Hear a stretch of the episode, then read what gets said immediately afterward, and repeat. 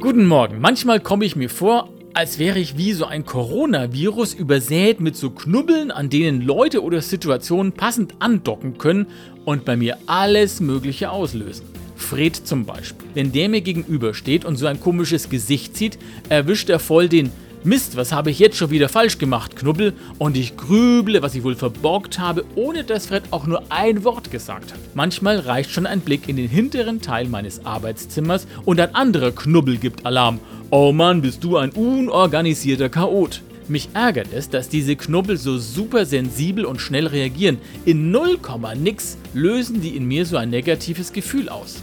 Aber ich habe auch andere Knubbel. Hey, das hast du gut gemacht. Oder diese knifflige Aufgabe wartet auf einen kreativen Menschen wie dich. Oder dich muss man einfach lieb haben. Aber die klemmen manchmal ein bisschen. Da muss man ganz feste drücken, dass die auch was in mir auslösen. Ich denke, ich werde diese Knubbel ein bisschen ölen müssen, ein bisschen genauer darauf achten, wo solche positiven Botschaften bei mir ankommen, damit ich sie dann auch wirklich genießen kann.